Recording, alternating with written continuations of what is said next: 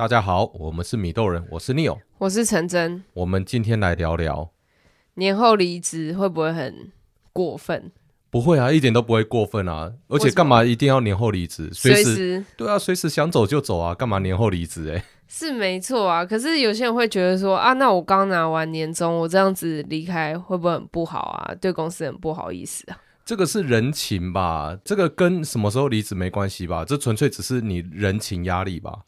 呃，我觉得也要分享一下，就是现在这时间点，为什么大家会想离职？会想离职的原因，就不外乎是受委屈嘛。无论是说，呃，工作内容受委屈，职称受委屈，或是薪水受委屈，所以才会想走。只要过很爽，应该是不会想走。那受委屈也不会说过个年，然后这委屈，然后突然冒出来啊！这是受委屈，是随时在受委屈啊，想走就走啊。对啊，那其实很多人也会想说啊，那我等到拿完年终再走。但遇到一个状况，就是拿完年终要走的时候，公司会说啊，我给你那么多钱，你拿那么多个月的薪水，你怎么会愿意走？怎么可能可以走？我花那么多时间，花那么多金钱栽培你，你这样走很很不厚道。还是说你要走的话，先等我找到人再说？通常哦，讲说等我找到人再说。就都会拖很久，然后一拖拖个三个月、半年，然后接下来又到下半年，然后又再来问说，哎、欸，我下半年离职好不好？下半年的时候卡在说，哎、欸，我再过半年我又有年终，我什么时候可以走？有一个观念大家要清楚的是，年终奖金这件事情不是公司预先给你发给你，你去年努力的钱，所以这些钱是你应得的。所以这个是过去一年的，这不是未来嘛？对啊，他假如说是未来给你的话，那照理来说啊，合理的状态应该是这叫签约金。那签约金的话，是你时间没到离职，你要照比例还给人家。对啊，可是这这又不是签签约金，他也不是预先给你的。这个反正领完年终想走就走啊。对啊，那现在遇到的状况是。很多人他们会觉得说，呃，可是我不知道找什么时间点，比如说像现在过年后嘛，那可能过不久又要二二八，又有一堆年假，然后四月也有，六月也有中秋节，哎，端午节，然后中秋节各种节，没有端午节，然后到那个呃六七月毕业潮有没有？到时候又一堆那个大学应届毕业生，然后自己又不敢走，因为自己一走一离职，然后又要跟那些应届毕业生去。一起找工作，然后这六七月、七八月又又不是找工作的好日子。应该说，只要对这些人来讲，什么时候都不是找工作好日子。我说真的啦，真的想走的哦，随时就走啦，没有什么在看日子。难道还要翻农民历吗？不过翻农民历这件事情，其实其实我也常会帮我的人选做这样服务。我会跟他讲说，哎、欸，我觉得这时间点很好，就这时间点提好了。哇，猎头现在要做到这种服务啊！因为其实有些人选还蛮迷信，像他们可能去找工作，或是说拿到 offer 的时候，他们还是会先求神问卜，神明跟他说什么，然后他再决定怎么做。好了，那我们撇除这种 这种要求神问佛的这种这种人啊，那实务上，我认为真的想离职的时候，就随时要离职啊。而且我觉得离职这件事情。应该说，很多人会觉得说，哎，我离职，我是要征求老板同意我才能走。但是我必须说，离职跟离婚不一样，离婚是要两造双方都签字同意，你才能离。但离职这件事情是，你只要一方说你要离，然后你有文书资料，比如说你寄 email，或是说呃纸本资料有证据证明说你在哪个时间点提，然后根据劳基法，比如说。呃，三年，一年到三年之间，那就是预告离职日二十天；三年以上的话，预告离职日三十天。你时间到了，你就可以走，也没有说哦，你没有交接，所以你不能走，因为劳基法上面没有写交接这一回事。连法律都讲得那么清楚，那么明白，就是你只要呃预告离职日几天就好了嘛，所以根本没有没有什么说，呃，你你一定要找到交接的人。没有这回事啊！你找不找得到交接，这是公司要自己去烦恼的事情。而且其实也不会说找不到人啊，你钱出多一点就会有人了啊。嗯，所以这个从头到尾都还是公司的问题，这不是不是我们劳工的问题吧？就是看你要不要给他一些情面。说到情面，我就想到另一件事情，很多公司会在那里唠狠话。这个业界很小。你到时候离职的时候，你就不要想说我会去给你讲什么好话。我也必须说，业界很小，你这个雇主假如说真的很烂的话，你也不要想你的员工会对你讲什么好话。大家是互相的，没有说哦，只有雇主可以去欺压员工。在这个职场上啊，不管是劳方或资方啊，其实大家都是平等的。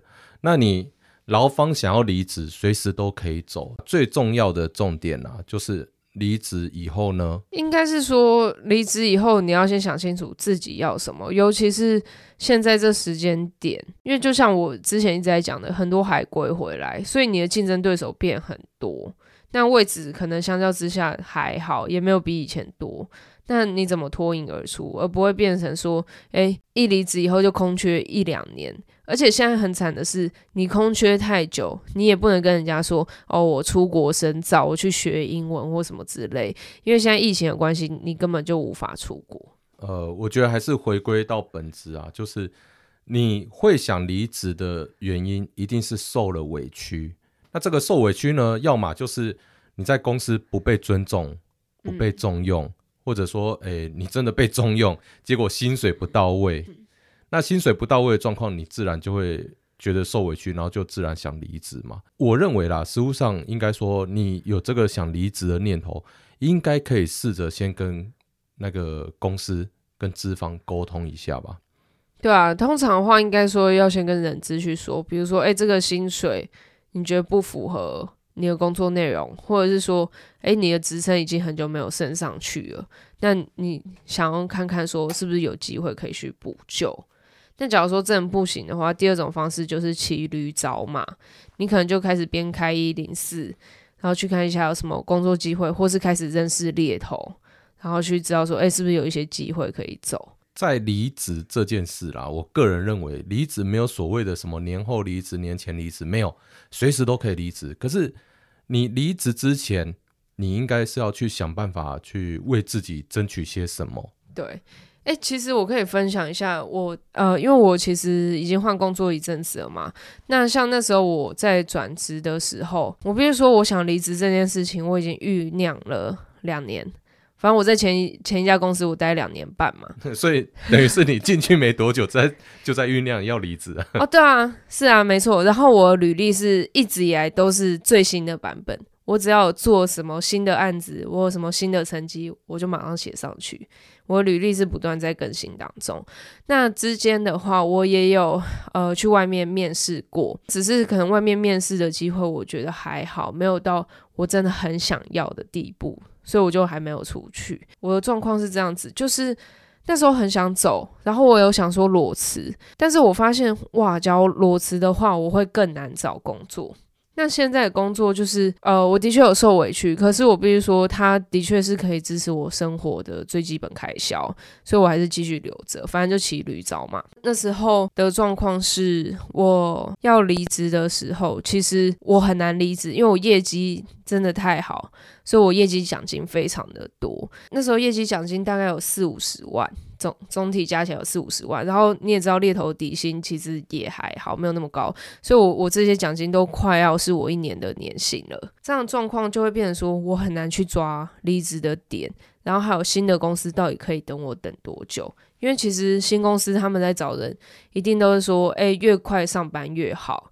可是问题是我必须要等到奖金，所以我新公司当初等了我两个月，这很不符合常理，因为通常一般公司最多等一个月，能够等到两个月，通常是财务长或那种超高阶的职位，就是他们可能在呃，比如说一些董事名单上面，他要去更名，就是要一些行政流程，所以没办法。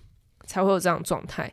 那这间新公司等了我两个月，我离开以后，其实我还是放弃了二十几万的奖金，真的放弃很多。有些人学来讲，他会觉得啊，放弃那么多钱不行啊，这样子很亏诶。可是我必须说，有时候你要想比较长远，就是你放弃了这钱，它多快以后会赚回来，还有你到新的环境，你可以多快乐，这钱是是不是可以去买这些快乐？我就要想比较长远，因为钱真的是再赚就有。那当然，假如说你你那个钱是一两百万，那我的确说，那你再忍忍。像离职这件事啊，应该是要做一个长远规划。然后你规划完了，并没有所谓的什么年后才能离职这件事啊。任何时间点你都可以离职，那只是说好你断的那个时间点是你领到奖金前、奖金后。那好，假设是领到奖金之前，那这个就像你刚刚讲的，能不能未来的新工作能不能补足你放弃的这个奖金的这个缺口？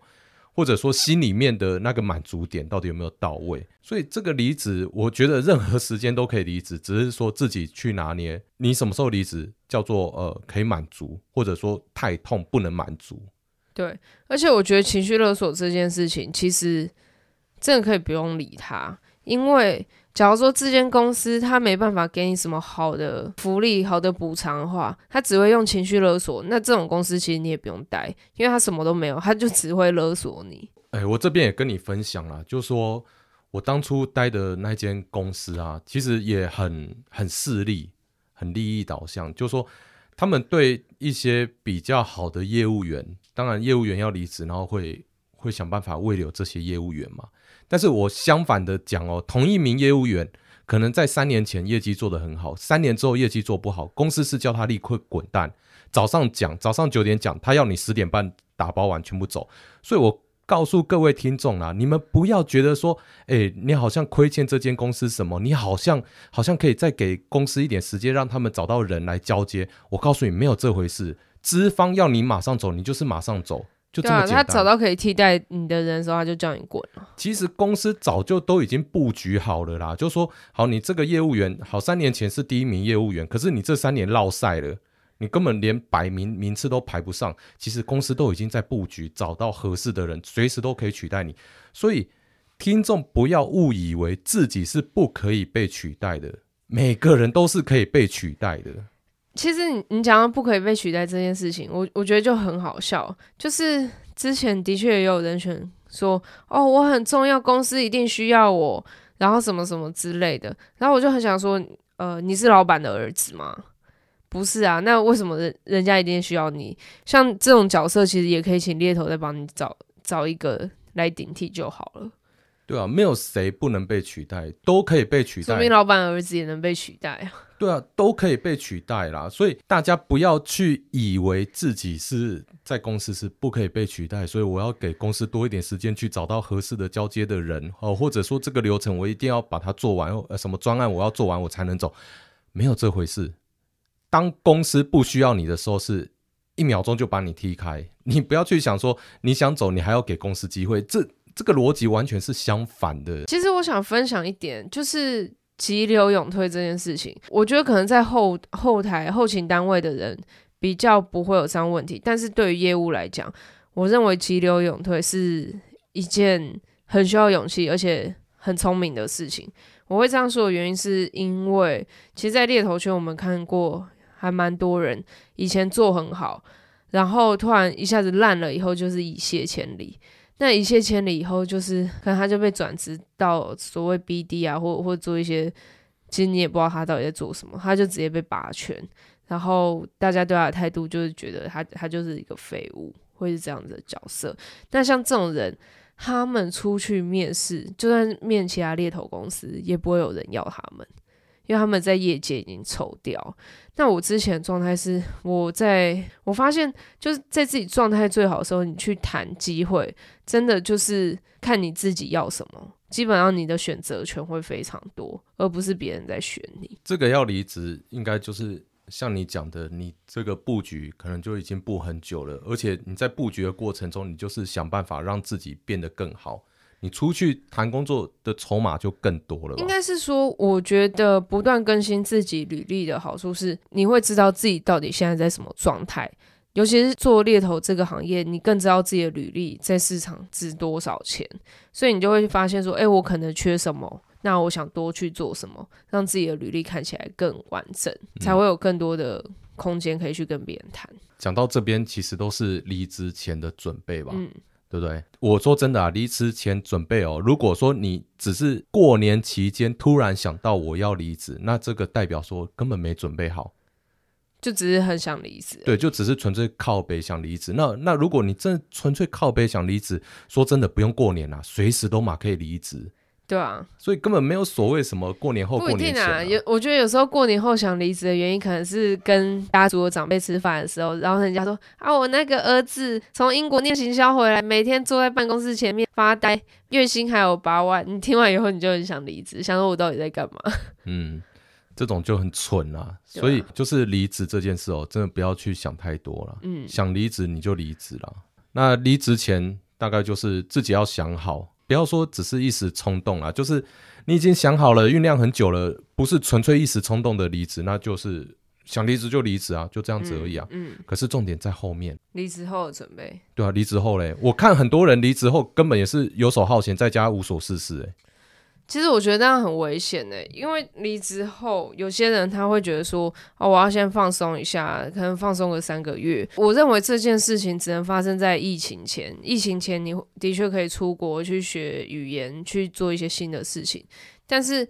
呃，像现在疫情的状态的时候，变成说，你说实在，你要学什么新的东西，这些事情应该是就算你在工作期间也能做，所以你无法去说服这些面试官说，那你中间空三个月你在干嘛？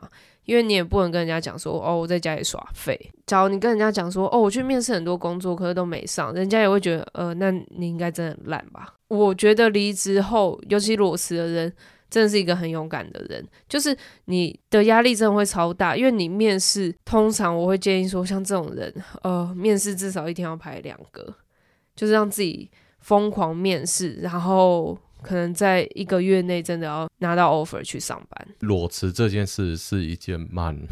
蛮勇敢，我我听得出来你讲的话是说蛮勇敢，但是我觉得这个勇敢应该是建立在要有所准备。我觉得勇敢分两种啊，一种叫莽撞，一种叫做有所准备。有所准备的话，他可能就是呃，因为他之前工作太忙，所以他必须要真完全静下来，他才能好好去面试。但这种人他可能很优秀，所以他他有把握，他可能面试个几几个，他就会上。但另一种人，他就是莽撞，他就觉得我就不开心，我就要走。然后走了以后，他对自己又认知太不符合事实，所以他会以为自己很厉害，就没想到去面试，全部都没上。那这时候就会更慌啊。对，因为其实我必须说，像我之前在转职的时候，我我已经是有工作状态，我在面试，有时候他回复很慢，我都会怀疑说，啊，是不是我自己很烂？更何况那种没有在工作的，他会更慌。然后，假如说他又没有存款的话，哇，那他真的是压身家，那他就很容易选到烂工作，就变成一种恶性循环。离职后的准备啊，或者说自己要什么，都要有一些规划了。对，我觉得，因为你离开就是在之前的地方受委屈，那照理来说，你不应该再跳到另一个坑继续受委屈。像很多人问我说：“哎，那换了新的工作，我还好吗？”我都可以直接回答，我非常的好。其实我在转换这工作之前，我很知道我在前一家公司我遇到什么样子的状态，所以我在换新工作的时候，其实我我不只是哦，只是单纯去面试，我会私底下去呃去 reference check，就是知道说这间公司有没有我非常在意、我不能接受的点。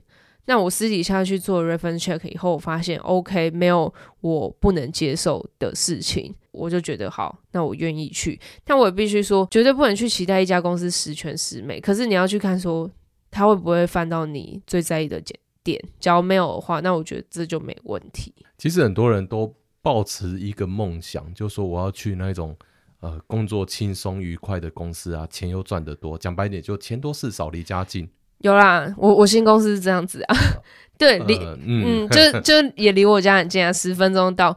像这种公司，你做不好的话，其实你也要有心理准备，你可能就会被人家踢走。离职后的准备啦，不管说是要准备面试啊，还是说好，你真的准备好要去一家新的公司了，那这个心态的调整，应该自己就要去做一些比较妥善的的思维上的调整，不能一直缅怀过去。因为我有遇过很多人到了新公司以后还在缅怀过去，就我我会觉得这是一件很奇怪的事。你从旧公司已经离职了，然后到新公司那边，然后才跟同事讲说：“哎、我以前公司怎样啊？我以前公司福利多好，我以前公司老板怎样？”我就觉得啊，你写在冲啥？你在干嘛、啊？不是啊，这就很像有些人他在交往的时候，他也是一直讲说：“哦，我前男友、前女友什么什么比较好，什么什么比较好。”那这时候你就回答说。啊，不然你不会去找你前男友或前女友，还是我们分手以后我就变你的前男友或前女友了？你就会怀念我了。对啊，就是你不会一直在想过去好的点，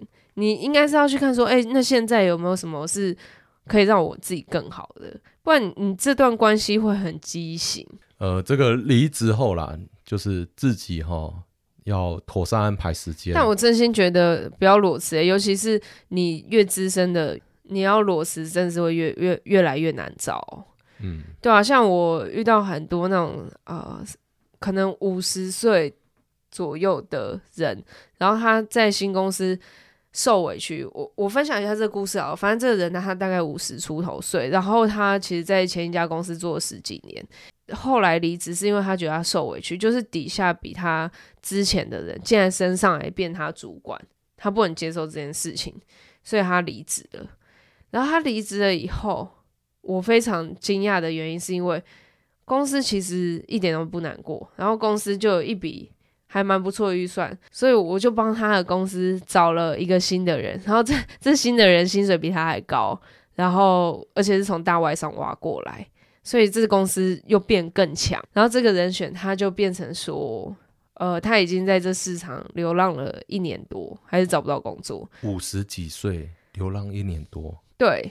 找不到工作，然后他现在就变成是那种什么理财顾问。然后之前他的朋友就有跟我说，先不要接他电话，因为他觉得他好像在做很像诈骗集团的事情，然后叫我先不要跟他联络。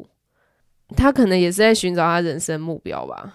所以我认为，就是你要离职这件事情，真要想清楚。就是假如你越来越资深的话，其实你的选择的时间点会越来越重要。不然你就是会变成在市场上面流浪。那我之前还有遇过一个状况是，那人选被退休，被退休，对，为什么？公司觉得他太老，对啊，太老，然后钱太贵，所以就把他退休。那被退休，那他就好好退休了，就享受退休人生了。可是他好像做了很多投资，房地产投资，然后流动性很低，所以他就很惨。他就钱整个套牢，然后最后也是变成说，他只能去接受一个薪资大概是他以前十分之一的工作吧。十分之一还四分之一？呃，十分之一到五分之一之间的工作。哦天哪，少好多哦。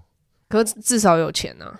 哦，对啊，所以我，我我觉得就是一方面你要去看说你是不是有受委屈啊，二方面你要看说你是不是有本钱去去接受改变这个环境，或是改变自己。假如说你没有本钱，比如说你的钱是被套牢的状况，你真的就只能去接受事实。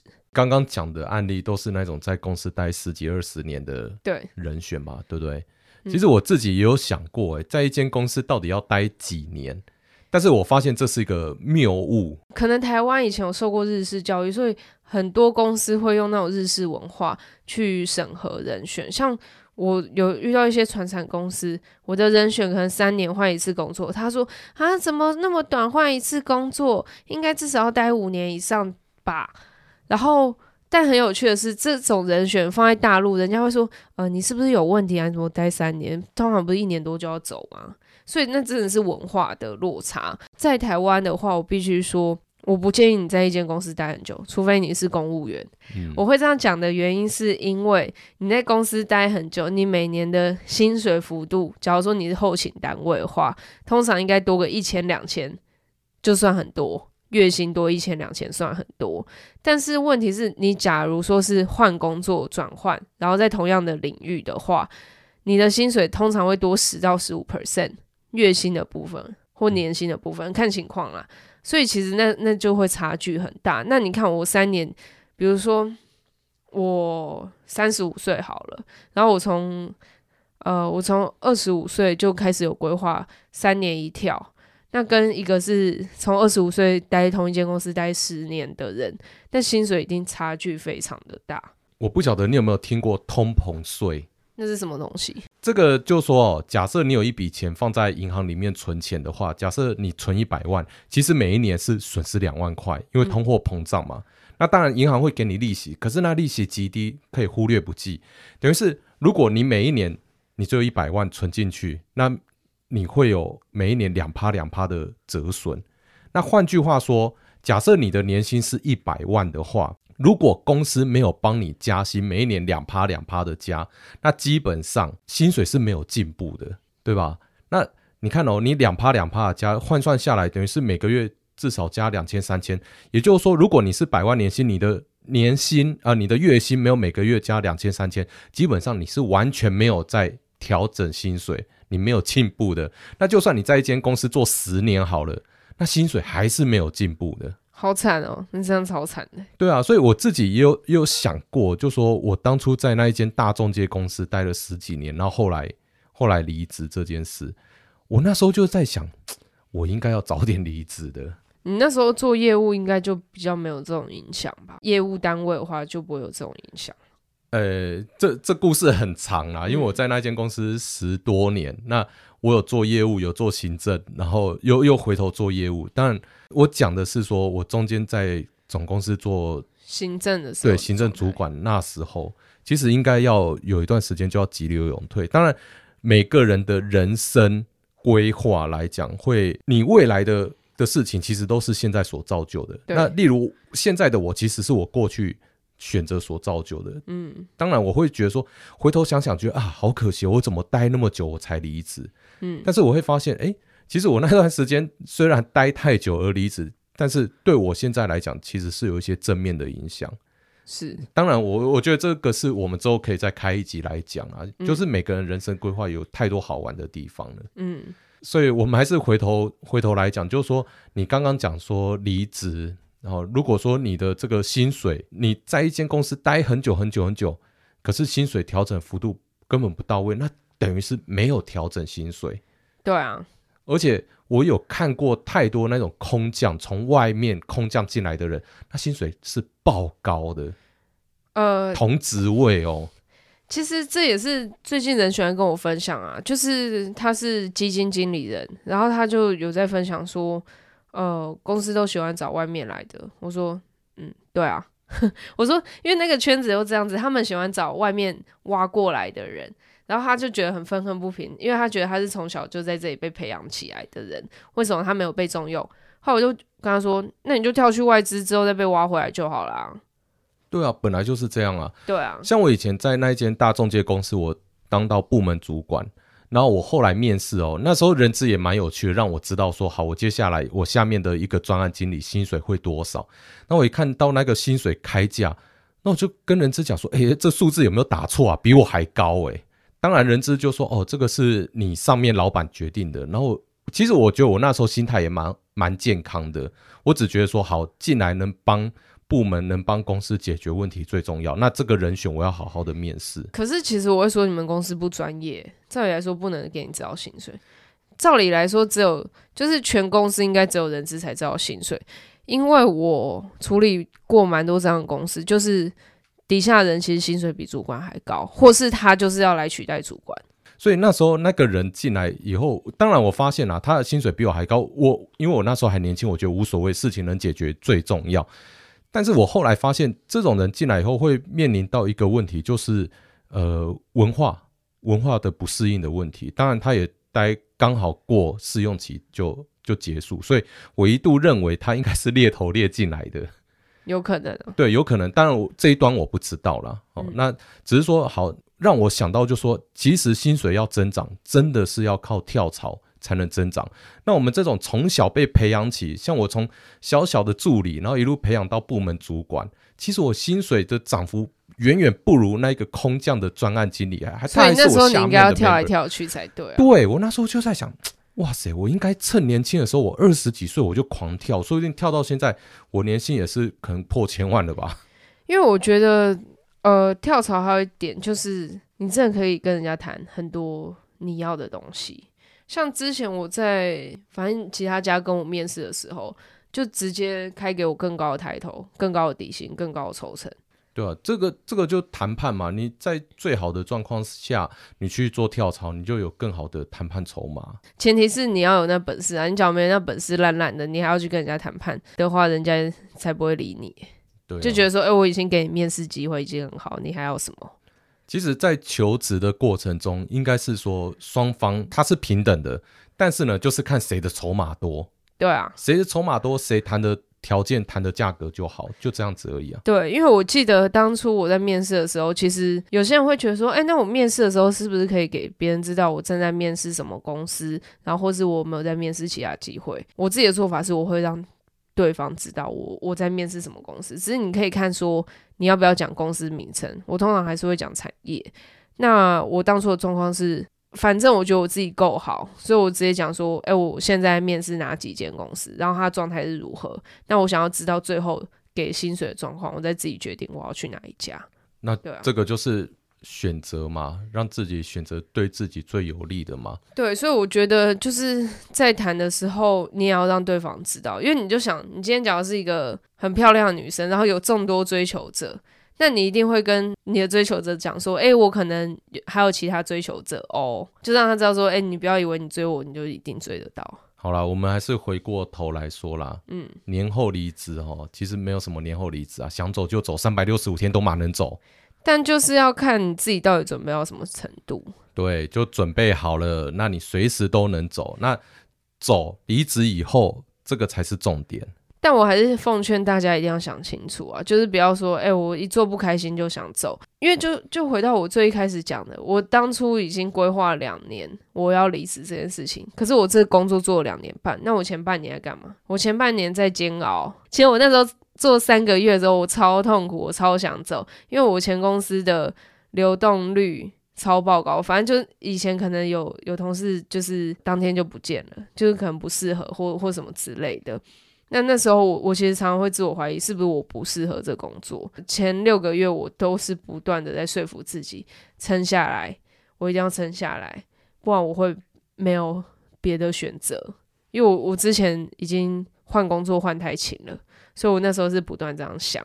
那撑过去以后，我就想，好，那我要开始加强，我要让自己变得选择多很多。离职之后该安排面试啦，然后或者说该。该去跟人家 social 啊，或者任何准备都好，千万不要宅在家废在家里面。对啊，不然除非你就是之前有一种人，他的做法是，他就故意搞到被公司 fire，然后他拿失业补助金。但我觉得那真的蛮废的，不聪明啊，而且也是浪费自己的时间，浪费生命啊。对啊，因为失业补助金你还是要定期去上课。那其实今天时间也差不多了，嗯，哦，那最后就是提醒各位。离职这件事，三百六十五天都能离职。重点是你准备好了吗？嗯、准备好再离职，好吗？好、哦、啊。那离职以后呢，就是不要让自己废在家、宅在家。哦，那就是一定要做妥善的安排。嗯、哦，好，OK。那今天节目差不多到此啊。我们是米豆人，我是 Neo，我是陈真。好啦，今天到此啦，谢谢各位，拜。